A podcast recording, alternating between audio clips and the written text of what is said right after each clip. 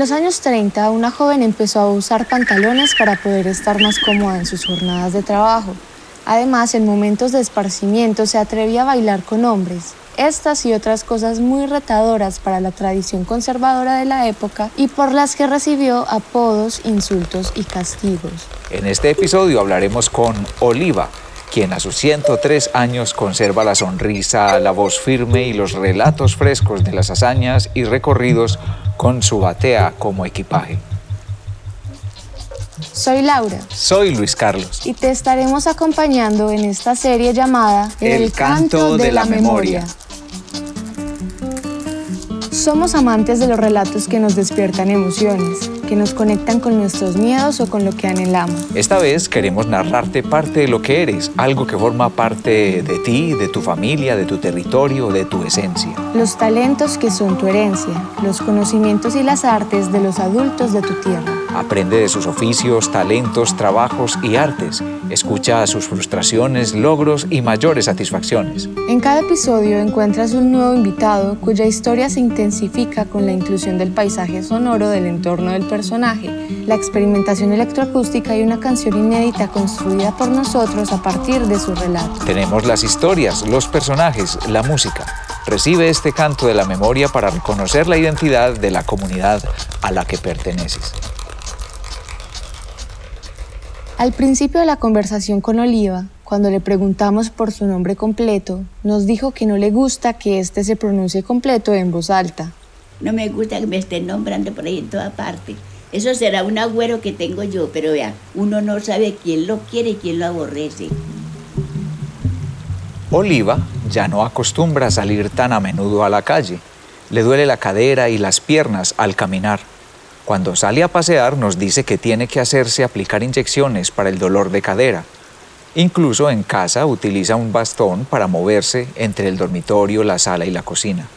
Tiene 103 años. Esa longevidad se puede comparar con la de su abuelo. Mi abuelito murió de, de 120. Prefiere escuchar las misas en casa a través de la radio, pero necesita que los sacerdotes hablen muy cerca de los micrófonos para poder escuchar su mensaje.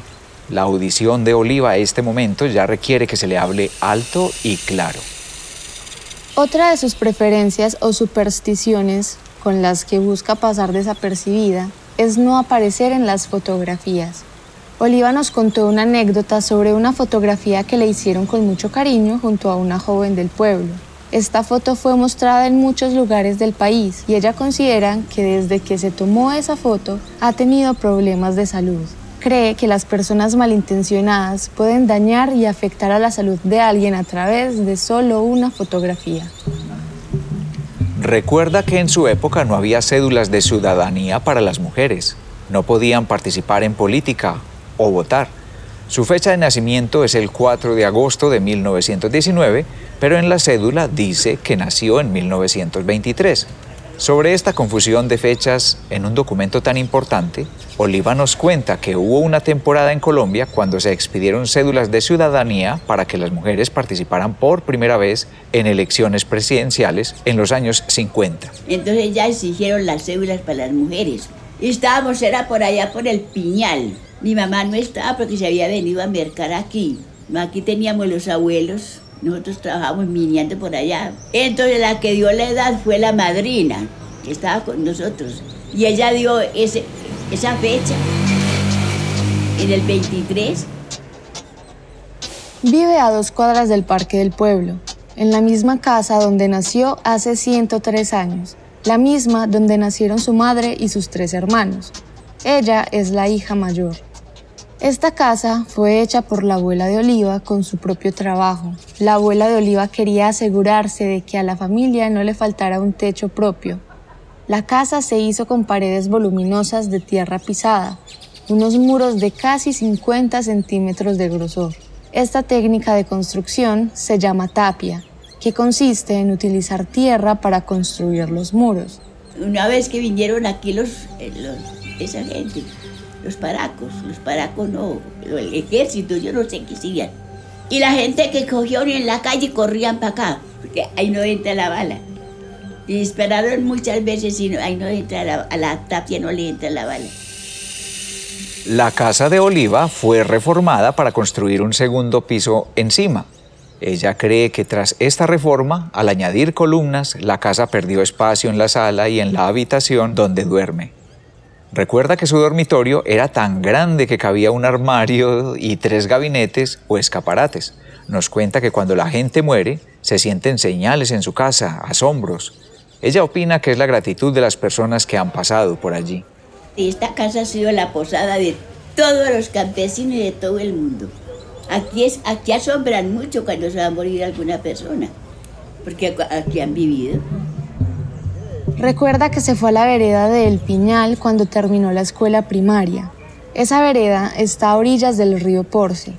Desde esa temprana edad se dedicó a acompañar el trabajo minero de su madre y de su abuelo. Recuerda una época del pueblo cuando los desplazamientos o viajes se hacían a pie porque no había carros ni carreteras. En el mejor de los casos, algunas personas podían viajar a caballo. La técnica de minería utilizada en la zona del Piñal se denominaba oro corrido o aluvión. Oliva recuerda que los propietarios de estas excavaciones usaban tubos para conducir agua a presión con el uso de canaletas y motobombas. Habían unas minas de los españoles con canalones y todo. Las mujeres trabajaban allá. Esta presión se empleaba para lavar la tierra y hacerla correr con la ayuda del agua a través de un canal con dos salidas por un extremo salía el material pesado para el trabajo de los hombres y por el otro salía el material sin piedras grandes para las mujeres. Recuerda que había tantos trabajadores en este aluvión que llegó a haber hasta 100 personas en esas brechas mineras. Los dueños de estas excavaciones a veces tenían que transportar el agua con mangueras y tuberías hasta el lugar en el que tenían que usarla para erosionar el suelo en el que iban a trabajar. No había horario, como, como no era jornaleando a la hora que uno llegara y se venía a la hora que quisiera. El agua de esas mangueras se rociaba tan fuerte que pasaba por debajo y volaba por encima de la gente. Eso sí, agua por debajo y agua por encima. Y si le gustaba trabajar en el chorro donde caía, tenía que tener sombrero porque esa agua, toda esa agua le caía en la cabeza. Oliva cree que esa puede ser la causa de sus actuales dolores articulares. Le gusta la música antigua de Carlos Gardel, Olimpo Cárdenas, Los Cuyos, Julio Jaramillo, Vicente Fernández. Siente que las letras de los cantos se van borrando de su memoria. Recuerda que le gustaba mucho cantar cuando tenía mejor salud. Ahora no le es posible cantar porque el regulador de oxígeno ya le ha cansado mucho la garganta, pero cuando tenía buena salud solía cantar las misas y el Via Crucis durante la Semana Santa. Oliva vivió en años en que no existía ni la música de la radio y las notas musicales solo eran vividas con los intérpretes locales del tiple y la guitarra. Recuerda que con su prima Evalina cantaba hasta el amanecer, los viernes, sábados y domingos. Cantábamos, amanecíamos en una ventana. ¿No ve que en el campo las ventanas son altas? Sentadas en esa ventana cantando toda la noche para que el tío pudiera vender la, cerveza que, que vendía. Vendía cerveza, aguardiente, cigarrillos y barbita. Recuerda a los músicos del barrio El Camellón, los mónicos, que tocaban música vieja para bailar. Vivía estos momentos de esparcimiento con gran alegría, bailando mujer con mujer. Recuerda haber viajado a Bútica, un pueblo del centro del país, en Cundinamarca, Allí vio a la gente bailar entre hombres y mujeres, lo cual era muy novedoso porque en el pueblo natal de Oliva, Gómez Plata, en aquellos tiempos no estaba permitido que los hombres y las mujeres solteros bailaran. Y, y, por allá bailaban mucho y uno ponía mucho cuidado porque aquí no a bailar sino mujer con mujer. Y entonces yo aprendí que a bailar el, el, joropo y las vueltas. Cuando regresó al pueblo, con las habilidades de baile que había aprendido en su viaje, un hombre la sacó a bailar. La madre de Oliva los descubrió bailando y la castigó severamente, porque no estaba bien visto que ella se saliera de las costumbres del pueblo de solo bailar mujer con mujer. El castigo que le impuso su madre fue tan severo que incluso el castigo físico incluyó arrancarle parte del cabello, Después de esta sanción, se devolvió a vivir a Útica con su hermana recién casada para ayudarla a criar sus hijos. Cuando Oliva necesitaba viajar para buscar mejores horizontes mineros, viajaba en los trenes de la región. Cuando no podía llegar a punto al tren de pasajeros, tomaba el tren de carga que pasaba lleno de caballos y ganado. Para no perder el viaje, Oliva pedía que la llevaran en la locomotora junto al maquinista. Viajaba a las poblaciones de Barranca Bermeja, Bucaramanga y Cúcuta, siempre con una batea de madera que usaba para lavar arena y tierra para buscar oro durante el día y en las tardes iba a casas a lavar y planchar ropa. Y el día de fiesta, allá en Barranca Bermeja, hacía empanadas, morcilla, chorizos, los chorizos los hacen por ahí de carne molida. No es que lo que vende la antioqueña es muy bueno. Me compraban los chorizos, la morcilla. Las empanadas, digo que son las empanadas de allá. Cogen la yuca y la cocinan y después la muelen y hacen la arepita y le echan huevo y ya. Las empanadas de allá. Recuerda una receta de chicha de piña que conoció de los comerciantes de Barranca Bermeja y nos la cuenta así. Uno hace chicha de piña. Digo allá que es la chicha. Dice pues porque yo no, yo no metí la mano allá. Un bongo grande. Eso lo llenan de agua y le echan panela y, y, una calavera allá al asiento.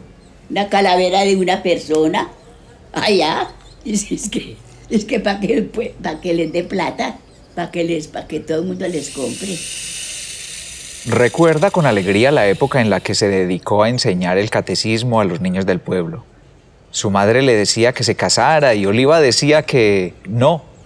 Su madre suponía que Oliva se negaba a casarse para tener la libertad de bailar a escondidas, pero el motivo de Oliva era tener la libertad de seguir trabajando, hasta que un día se casó siguiendo los deseos de sus padres. Se casó con un hombre rubio del pueblo de Santa Rosa. Él era blanco, mono, sarco. Muy bonito que era, era muy bonito. Allí tenía yo un, corazón de Jesús. Ya ahora con el arreglo de la casa me lo quitaron, yo no la he querido quitar. La mismita cara de él, la mismita cara de él. Murió a los 97 años. Su marido enfermó muy tempranamente y ella trabajó para mantener a la familia, al esposo y terminar de criar a los hijos. Recuerda que mientras ella salía sola de casa para ir a trabajar con su batea lavando tierra y arena en la quebrada para conseguir para el mercado, su marido enfermo se quedaba solo en casa y los chicos del pueblo entraban a robar los aguacates y las naranjas. Todos los hijos de Oliva aprendieron a lavar arena para sacar oro con la batea. A todos les tocó. Algunos de ellos murieron, otros se fueron lejos al terminar la escuela primaria para buscar trabajo. Actualmente tiene seis hijos vivos. Oliva tuvo un embarazo que terminó en un parto prematuro debido a una fuerza que hizo mientras cargaba una pila de leña seca en su espalda, cuando solamente tenía seis meses y trece días de embarazo. Oliva nos cuenta que entre todos sus hijos, uno de ellos tenía el don de ser saorí. Yo tuve hasta un saurito, un saurí. Mm. Ese avisaba todo lo que iba a pasar. Saurí es el que sabe todo del universo. Como que somos raza de eso. El día del parto, precisamente, el esposo de Oliva oyó una voz en su lugar de trabajo que le decía, hoy voy a nacer. Es que oyó que le dijo, papá, no se vaya. Usted le mandaron que se fuera, pero no se vaya porque a las 8 de la noche llego yo y necesito que usted esté con mi mamá. Y él se asustó tanto que Valero se fue. El hijo con este don nació el 16 de julio y por eso le pusieron el nombre de Julio Martín. El hijo Saorí anunciaba los acontecimientos antes de que sucedieran, como los saltos de las serpientes en los caminos, proponía nuevas estrategias para tener éxito en la pesca, predijo las inundaciones del río, la muerte de los animales domésticos y todo esto antes de cumplir los cinco años de edad. Todo lo que dijo resultó cierto, incluso los vecinos y las hermanas lo comprobaron. Un día, sin conocer el terreno de las minas, el niño Saorí anunció qué barranco debía empezar a lavarse el día siguiente para encontrar directamente la veta de oro. Oliva nos cuenta que una vez su hijo le dijo, El limón, el jugo de limón, bastante jugo de limón, deme el jugo de limón, no pudimos encontrar limón. Y a las 8 de la noche se murió murió a los seis años y veinte días. Fue el primer difunto sepultado en el cementerio nuevo del pueblo, según nos cuenta Oliva. Oliva ha recibido la visita de sacerdotes. Recuerda una conversación con el padre Yepes en los años 50, en la que él, al saber la historia del niño prodigio, la consolaba diciendo que la corta vida de Julio Martín, el niño saorí, fue para aprender muchas cosas sobre las maravillas de Dios y de la naturaleza. Porque como pudo haber sido, podía haber sido un hombre tan bueno como podía haber sido un hombre muy malo. Antes las mujeres no podíamos vestir pantalones. Tenía que ser con vestido largo, mangas largas y cuello alto. Oliva aprendió a coser haciendo ropa para sus muñecas y usó esta habilidad para hacerse trajes de vestir en sus actividades de minería.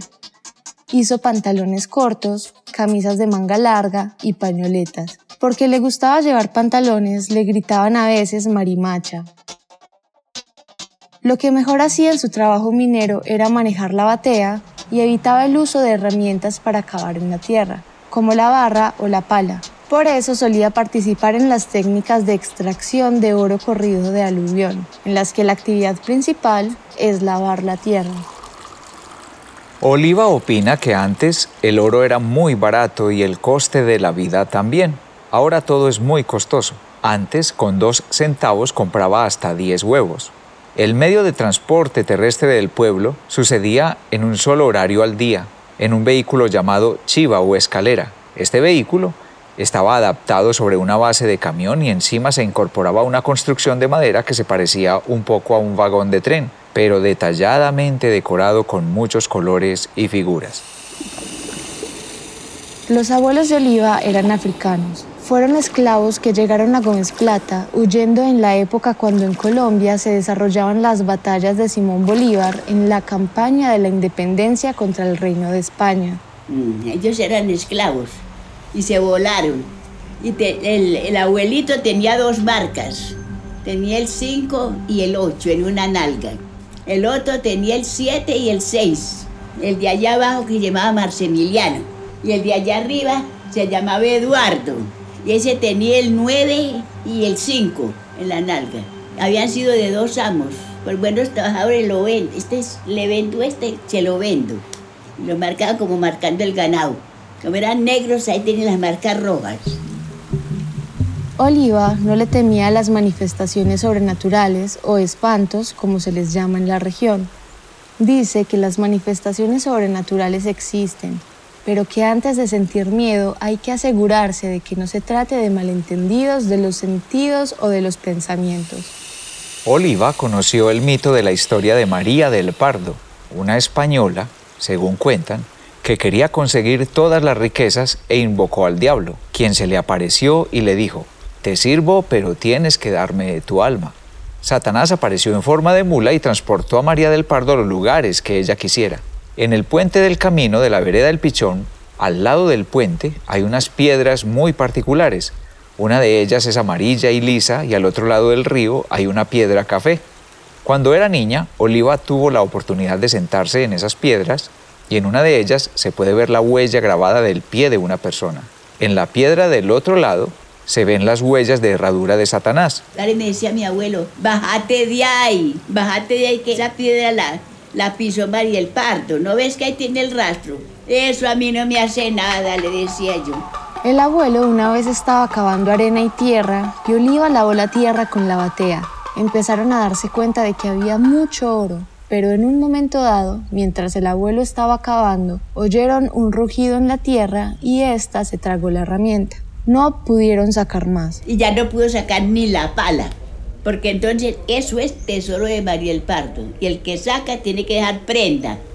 Entonces allá se le quedó la pala de prenda. Y en la primera que sacó, que le dijo que tenía mucho oro, me lo dio a mí. La cantidad de oro obtenido de este lavado pesó 7 libras. Y con parte del oro, el abuelo le regaló a Oliva un vestido para las fiestas de la Virgen del Carmen que se celebran el 16 de julio. En la vereda del encanto, a unos 10 minutos del pueblo, se escuchaba mágicamente cantar a las hijas de María del Pardo. Oliva trabajó en una casa de esta vereda y fue testigo de estas voces en medio de la noche. Los potreros se iluminaban mientras se escuchaban los cantos. Oliva recuerda que cocinaban en ollas de barro. nos dice que existía la tradición de que las vasijas utilizadas para cocinar alimentos salados debían estar separadas de las vasijas en las que se cocinaban alimentos dulces. También había en su casa una vasija de barro separada para cocinar la mazamorra, que es una bebida simple hecha con maíz. Para esto se trituraba el maíz manualmente en casa, en una piedra plana o en un recipiente hecho de tronco de árbol al que se le llama pilón. Oliva aún conserva piedras planas en su casa que se usan para cascar el maíz, como ella dice, al proceso de trituración para hacer la mazamorra. Ella también se dedicó a la actividad de doblar el tabaco para llevarlo a la venta. Se compraban las hojas de tabaco, se ponían a cocinar, luego quitaban las venas de las hojas y se ponía todo a secar.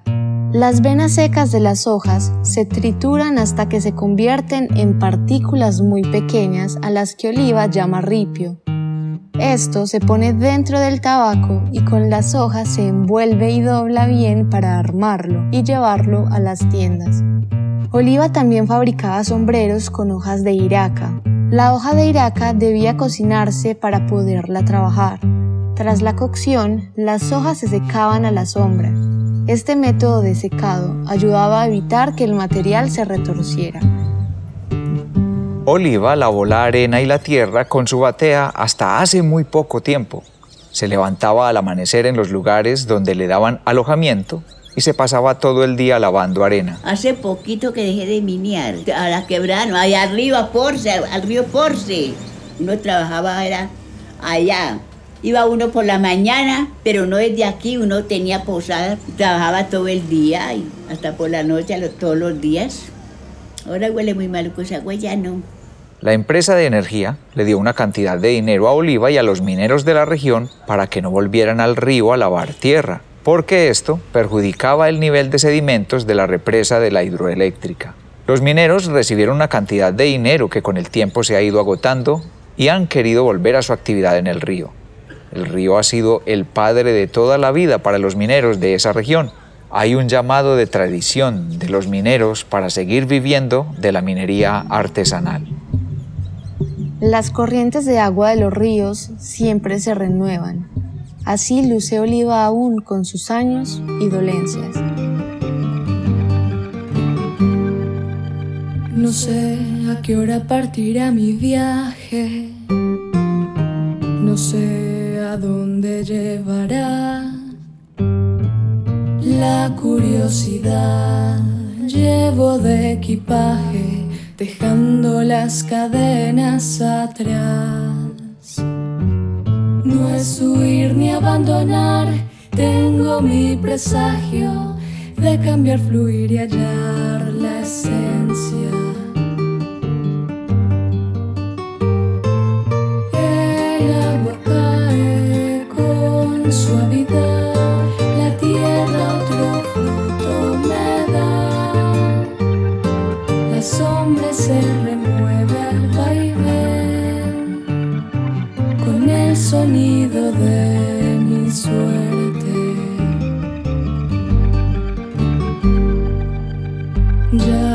Sueltan las enredaderas.